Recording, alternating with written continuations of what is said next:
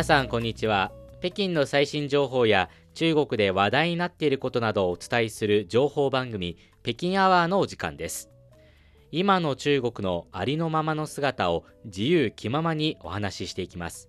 案内人は劉英と。星和明です。はい。今日は2月14日えバレンタインの日ですね。はい、まあ、この日は、ね、日本では男性の方なぜか朝からそわそわする日ではあるんですけれども はいそうですね、まあ、そわそわして一日が終わるパターンは結構あるんですけれども、えでも中国の場合でもーはい。この日男性はドキドキはするんですよね。しますね。あのちょっと違う意味で男性がドキドキするんですが中国とその日本のバレンタインの、うん。まあ、プレゼントっていうんですかねのその仕組みがちょっと違うんですけど、日本の場合ですと、はい、女性がこの日にまあチョコレートやプレゼントを贈るというのがありますけれども、中国では逆なんですね。男性が、まあ、プレゼント。もちろんチョコレートお花とかもあるんですが、はい。それを女性にプレゼントする日なんですね、まあ、なので、まあ、逆にドキドキしちゃうっていうそのね送ったプレゼントが気に入ってもらえるかどうかっていうことで、まあ、ドキドキする日でもあります。だからこの日に近づくにつれて、はい。あの北京の地下鉄とかデパートの周辺を歩いてますと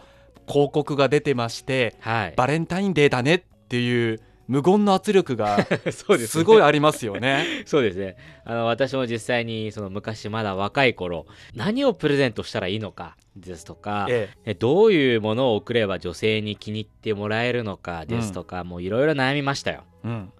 まあ、実際に、まあ、今でもそうなんですがその、ね、プレゼントについてはどういったようなプレゼントをすれば気に入ってもらえるのかっていうのは、は多分みんなの共通の悩みだと思います。はいまあ、そこで実際に中国では何が送られているのかということについて、まあ、簡単に紹介したいと思います。はいでこれは実際に去年2018年のプレゼントランキングなんですが、まあ、それをちょっと軽く見ていきたいと思います。はいまあ、日本では主にチョコレートを送りますが、まあ、中国はまあ逆に男性から女性に送るのがメインでありまして、まあ、もちろん女性から男性に送るケースもあります。お互いに送り合うっていうケースもあります。だから女性から男性だけってことはないわけですよね。あ少ないですね。ほとんどは男性から女性メインあとはお互いに送り合うこの2つですね。はい。ということで、まあちょっとランキングが実際にトップ10まであるので、紹介していきたいと思いはいます。10位からはい。えーそれでは10位から見ていきましょう。10位がスキンケアグッズ。うんもういきなりすぐに使えるようなものまあですね。そうですね。これはまあ女性に送って、まあ、絶対に失敗しないものですね。うん、そして9位、靴。ほう靴9位で靴か。ん。ちょっとまあ意外ですけど。で、8位、時計。やはり身につけるもの日常のものですね。はい。そして、えー7位、本。これは少し、うん、本ですね。これは事前に私これ欲しいですよとかそれをヒアリングしなかったらまあ相手の求めるもの難しいですよね。ああるいは自分がすごい大好きな本を相手にも読んでほしいという思いではいはい送ってるかもしれないですね。なるほどこれはこれでちょっと男性自分の得点を稼げるかもしれない。まあそうですね。そして6位、キーボード。キーボード？キーボードです。これはあのパソコンとかのキーボードです。あー本当に日常生活で使うものですね。まあそうですね。キーボードでもすごくいいものってあるじゃないですか。うんまあ、使いやすいものとかね、うん、あのすごくおしゃれな無駄におしゃれなものってあるじゃないですか。あの自分では買わないけれども あったらいいなってやつですね。多分そういうのもが含まれてるんじゃないですかね。なるほど。そして5位がえ自分で作ったアルバム。あーまあ写真とか写真のデータとか集めたものですね。はい。そして4位が香水。うんうんまあ、これは普通に一般的なものですね。うんそして3位がペアリング。ああもうここからカップルっぽくなってきましたねあそうですね。そして2位、マグカップ。急に実用的なのが 復活ですねまあ、きっとでもこのマグカップもなんかお互いに使えるようなやつとかペアとかだったらありかもしれない、そして1位、えー、何だと思いますか？1位？何かやっぱり2人で使えるもの系ですかねおいいですね。1位はペアルックです。なるほどなんかペアリングよりも私たちカップルですっていう感覚がはっきりしますね。まあ実際に中国では結構ありますもんね。そのペアルック着ているカップルとか、あ。よく見かけますもんね。い。ますいます。ペアルック着てるカップルもいるしあとは家族でみんな同じ服着てるとかありますから、まあ確かにこの1位でペアルックというのは、まあ、若干まあ中国らしさというか私たち付き合ってます宣言ははっきりしてる感じがうん。あるので、もらう方としては嬉しいですよね。どうですか？その日本人的な感覚としてはありですかね？このプレゼントトップ10は。日本の場合ですとバレンタインに関しては女性から男性へっていう流れなので基本的にはチョコレートを送る人は多いと思うんですけどもでもちょっと調べてみたらはい。チョコレート以外でもこんなものもらいたいよっていうランキングがあったんですね。はい。でそれ見てみますと例えば、まあ、腕時計とかマグカップっていうのはランキングされてんですよ。おーそこ似てますね、うん、でその中で他にはですね一緒に使おうっていうのもあるかもしれないですけどお酒。ワインとかシャンパンとか一緒に飲もうねっていうのがあると嬉しいっていうのもありますよね。でそれからレストランの豪華ディナー。どおー。まあこれもいいですよね。2人で一緒に楽しめるっていうのそう。は一緒にその大事な日を過ごしましょうねっていうのがあるので、まあ、ちょっとずつチョコレートだけではないものもいいのかなっていう流れにはなってるようですね。さてここまでは両国のバレンタインの贈り物の違いとか中国独特のランキングについてご紹介してきました。この後は実際にもらった女性側からのお話も聞いてみようと思います。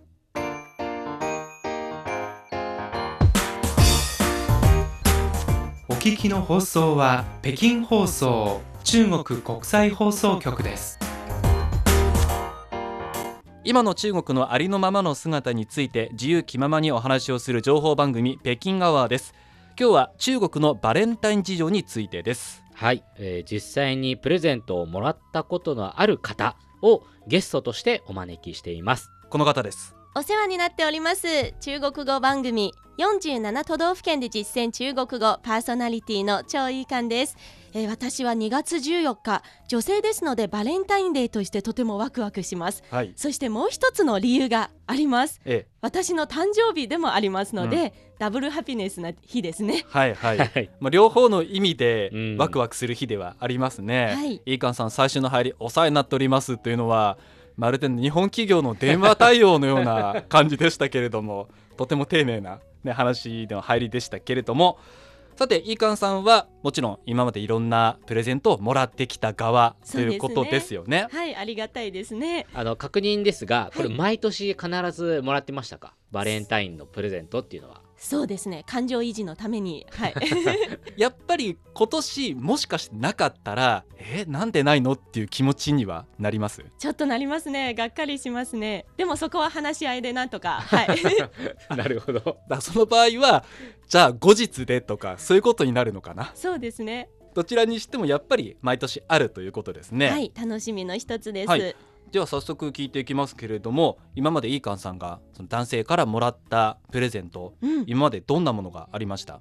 えーたくさんありましてその中でも印象的なものもあって、はいえーはい一つ目は私一時期非常に UFO キャッチャーにはまっていたんですね。はい。はい、ですのでその年のバレンタインは心ゆくまで彼がお金を出して私は UFO キャッチャーを楽しみました。ほうほう。えでもそれ回数にするとどのくらいなんですか？回数は覚えてないですね。数えきれないほどやりましたけれども総額は2万円弱ですね。2万円弱だからまあその中国の場合の UFO キャッチャー1回の単価ちょっと違いますけれど日本で考えると1回100円から200円くらいだからうんまあ中国は50円くらいですね。50円くらいか、うん。ってなると2300回くらいやったかなっていう感じですね。そうですね。はい。でもあまり収穫はなかったですので、うん。ちょっと後悔はしてますね。でもそれを隣で彼は見ててうんなんか楽しんでるよかったよかったって感じだったんですか？そうですね。ありがたいですね。それは良かったですうん。ね、でもいいですよね。そのうん。相手が満足ゆくまではい、うんずっとやらせてくれるっていうのは嬉しいですもんね、ずっと隣でこう頑張れ頑張れって感じではい。一緒にいてくれるわけですもんね。そうなんです。あえもうそろそろいいんじゃないかというのは一切なく？私は感じないようにしてました。そうだったんですね。他にも何かありますか？そうですね。もう一つはある日私はそのデパートでうん。お魚を売ってるお店で可愛らしいニモをうん見つけて、熱帯魚ですよね。そうですね。まあ欲しそうにちょっと佇んでましたけれども、うん。何も言いませんでした、うん。うんそしてその次のバレンタインの日に、えー彼が水槽とニモを一匹、はい、プレゼントとして送ってきて、ね。これも嬉しいでしょそうですう。ね。覚えててくれたんだっていうのがありますよね。はい、それでその子は3年間もあの育てて今でも元気にはい生きてます。いいですね。水槽と熱帯魚セット、うんそれなかなかのお値段かもしれないですよね、うん。まあ、一番楽しいのはやはりあの生き物を育てるので2人で一緒にその3年間もそのこのお魚を育てて、うんうん。その中でもいろいろな、まあ、思い出がありましたのでそれが一番大切だったと思います。そっか、やっぱり2人で一緒に何かできるとか見れるっていうのはいいですよね、うん。さっきの UFO キャッチャーもそうだし、はい。じゃあ他にも何かありますか？私はバレンタインデーと誕生日が重なってますので、はい。時々彼はまあ私が30歳のこの節目の年にちょっとビッグなプレゼントをあの送ってくれます。ほう。ビッグ？そうですね。あのまあ某ブランドのバッグをいただきました。結構まあ硬いっていうか結構あれですよね。力強いプレゼントですね。うんうんなのでとても大切にしてます。ああの心が落ち込む時とかあの喧嘩した時とか、うん。そのバッグを眺めて。眺めるんですね。使わないんですか？そうですね。ちょっと傷つくのがあれですのでまだ飾っといて大切にしてます。うん。はあしっかり箱に入れて、はい。で何かあった時に見てはい。それは癒されます。じゃあいつ頃使う予定ですか？今日使おうかなって思ってますね。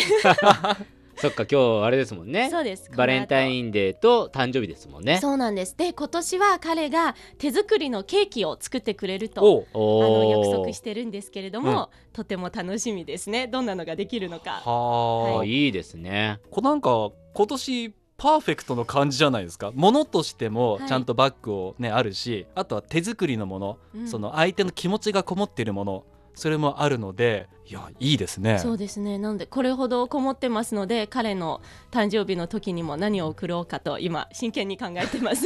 そうですよね、はい。今年は特に悩みますよね、そうですね。逆にそのホワイトデーとかで送るとかっていうのはないんですか、まあ、中国ではあまりホワイトデーという認識がまだ浸透していないと思いますね。あそうですね、うん。ホワイトデーっていう感覚は日本で生まれたようなものなので日本だとバレンタインデーがあって最初女性から男性にチョコを送りましょうというのをまあチョコレート会社が発案したものなのででそれを受けて男性側も毎年もらってばっかりじゃうん。辛いからうんじゃあホワイトデーに男性から送るものを考えましょうということで始まったんですね。そうですね。これから浸透するかもしれないですね。うーん。どうでしょう竜英さん。今までイーカンさんこんなものをもらってきたっていうのがありましたけれども。はい。毎年私自身にとってもすごく、まあ、チャレンジある一日ですのでいろんな話を参考にしながら今年は何を送るのかっていうのをちゃんとしっかり考えて送っていきたいと思います。なんでそんな緊張した感じで言うんですかね えー、これは多分男性にとってはすごい緊張する日になりますよ。あーちなみに今どういうものにしようかなと思ってますか？いやーまあとりあえずはお花かケーキとかそこら辺じゃないでしょうか。まずはそこを抑えて、はいでそれ以外にギリギリまで悩んでそうですね。いかに相手がルファで。喜んでくれるものを探そうかってことですよねはい。いやー本当にこの2月14日って毎年男性悩ませてるんですね。そうなんですね。なんかもう竜英さんのこの、ね、悩んでる様子を見るとそれをひしひしと伝わってくる感じがします。お疲れ様です。そうですね。飯川さんはねお疲れ様ですって今年は何かなってニコニコする方だからね。そうですね。まあこういう中国の中でも男性女性の感情引きこもごもありますけれども、うん。まあ、そんな中国のバレンタイン事情についてでした。飯川さん今日はありがとうございました。ありがとうございました。あり。がとうございました。北京アワー、今日は中国のバレンタイン事情というテーマでお届けしました。番組へのご意見ご感想などお待ちしています。メールは nihao2180 アットマーク CRI.com.cn また Facebook と Twitter のアカウントもありますのでどうぞご覧ください。CRI 日本語で検索してください。それでは次回の北京アワーもどうぞお楽しみに。我们下次节目再见，さようなら。ら。